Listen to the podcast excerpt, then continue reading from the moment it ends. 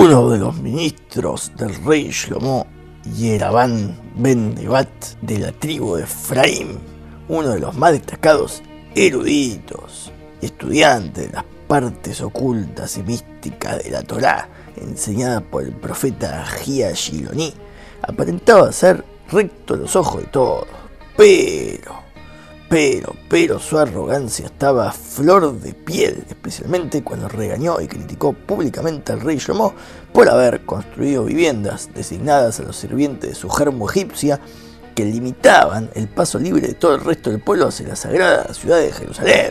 ¿Qué te pasó, viejo? Antes eras chévere. Todavía soy. Nah, has cambiado, viejo. El rey Shlomo estaba recaliente, imagínate, lo habían criticado pública y descaradamente. Eso es inaudito. Así que lo mandó a matar. Bien hecho. Pero, pero, pero. Antes de que lo puedan atrapar, Iraban huyó rápidamente a Egipto. Yo soy muy cagón. Donde ya el faraón anterior, que era el suegro de Yomo, había muerto.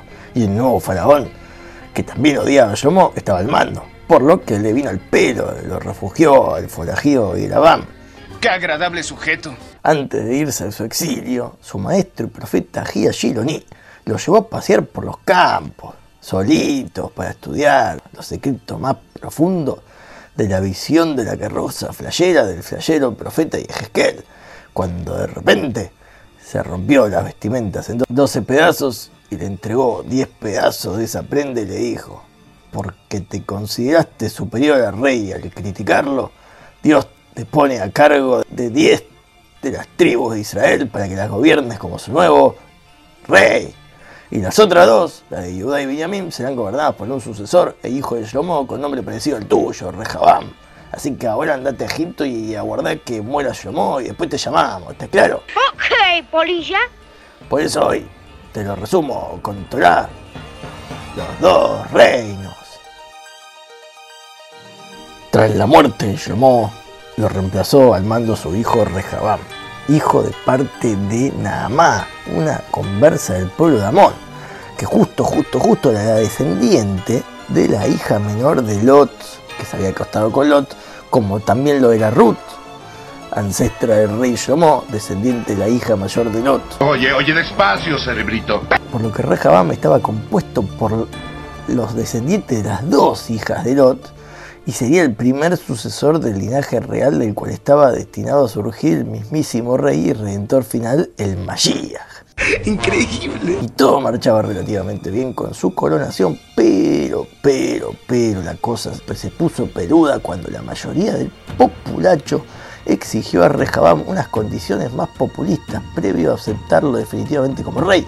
Y como un rey sin su pueblo no puede gobernar, tuvo que aceptar escuchar el reclamo, que consistía básicamente en que bajase un toque los impuestos pesados que había impuesto su padre Yomo en los últimos años de su vida cuando se le fue de las manos del reinado. ¡Abajo los impuestos! ¡Abajo los impuestos! ¡Abajo los impuestos! ¿Cuándo van a pensar en los niños?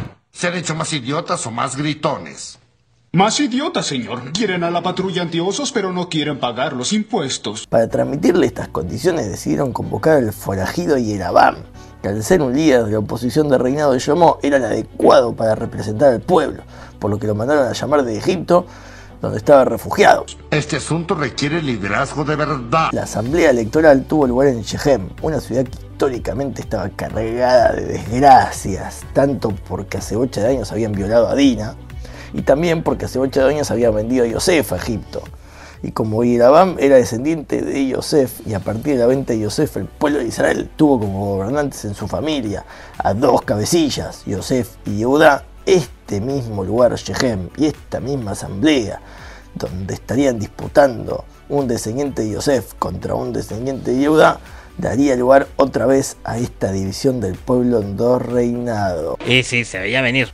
Porque claro, Rehabam, en lugar de aceptar de una forma políticamente correcta y de una forma carismáticamente falsa las condiciones de su pueblo, como sería lo habitual en la política, que en medio de una campaña el político suele prometer un montón de cosas que aparentan beneficiar al pueblo para luego hacer lo que quiera una vez electo. No, no, no, no, no, no, no, no, no, no, no, no. Bueno, sí.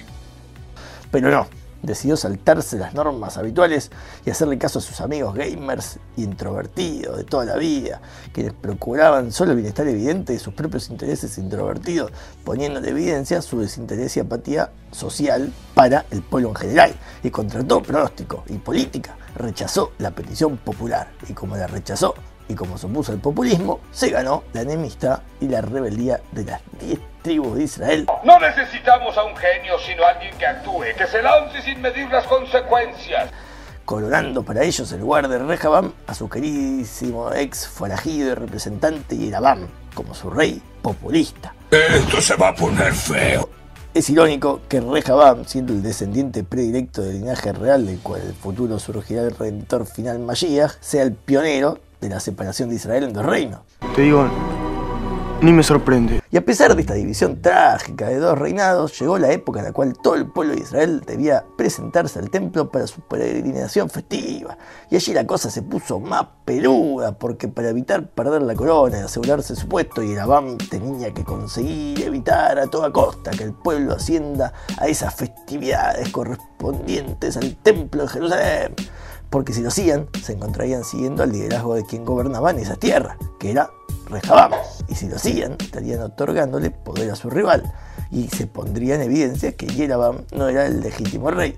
Por lo tanto, pensó, voy a construir dos becerros de oro, como hicieron nuestros ancestros más justos y elevados de la época de Moisés.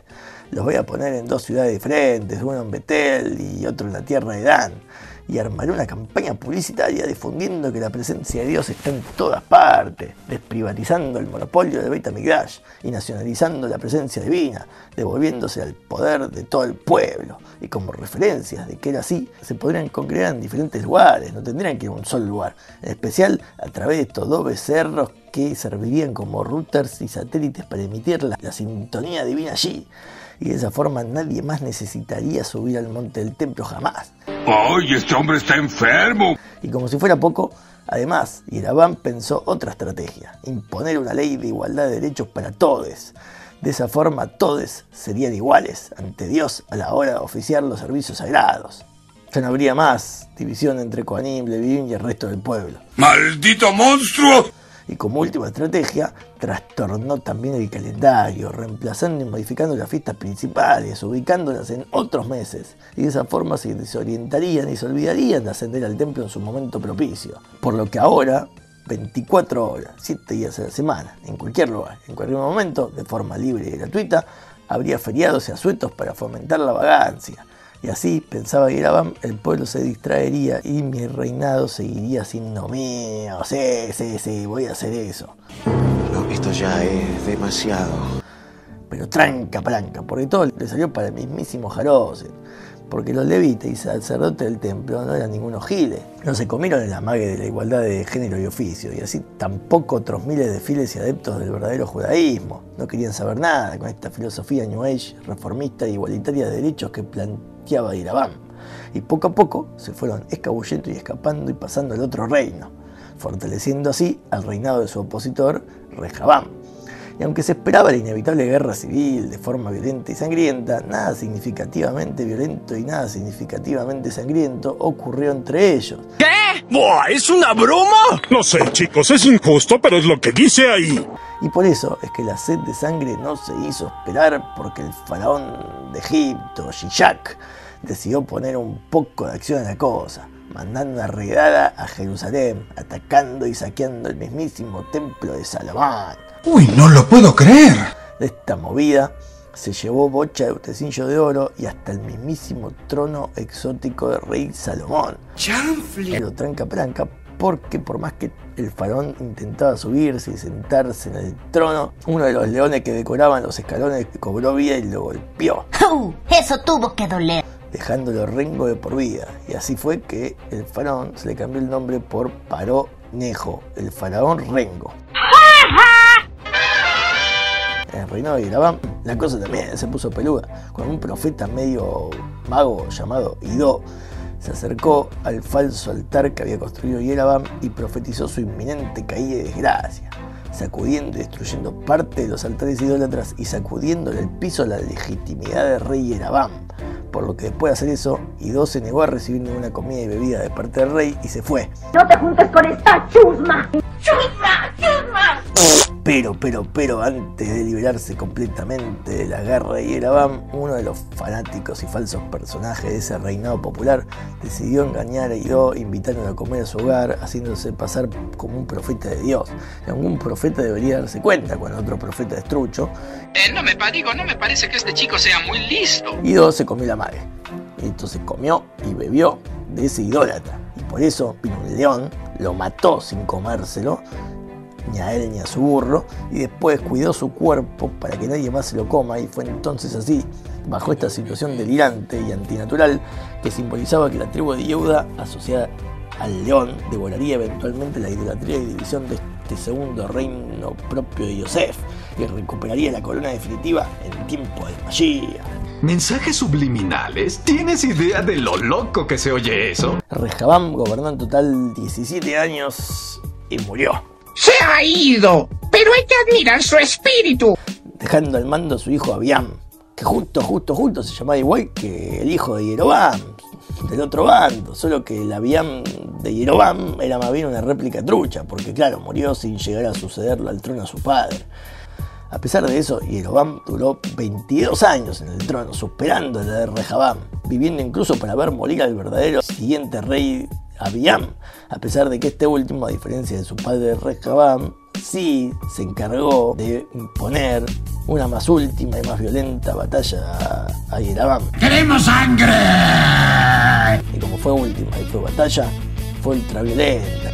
Uno, dos, ultraviolento. A pesar de eso, Abiam murió a los tres años de su reinado como reprimenda celestial por haber ignorado destruir los ídolos de Yerobam cuando tuvo la oportunidad tras ganar la guerra y además en vez de darle digna sepultura a los caídos israelitas del otro bando, que a fin de cuentas eran todos de la misma familia, no, retuvo sus cadáveres hasta que se descompusieron y ya no eran identificables para sus parientes. Me da asco. Y por eso su reinado duró solo tres años y murió sucediéndolo su hijo Asa. Yerabam a esta altura estaba destrozado por la derrota en la guerra y después de 22 años de reinar, estiró los pies y murió. Se ha ido, pero hay que admirar su espíritu. Sucediéndolo al trono su hijo Nadab. ¿Qué ocurrirá con estos dos nuevos reyes de ambos bandos? Lo sabremos en el próximo episodio, porque este terminó acá. Así es. Espero que os haya iluminado. Gracias, vuelvan pronto. Hasta la próxima se despide He-Man deseándoles buena suerte y buena salud. ¡Chau, chau, chau, chau! ¡Chau!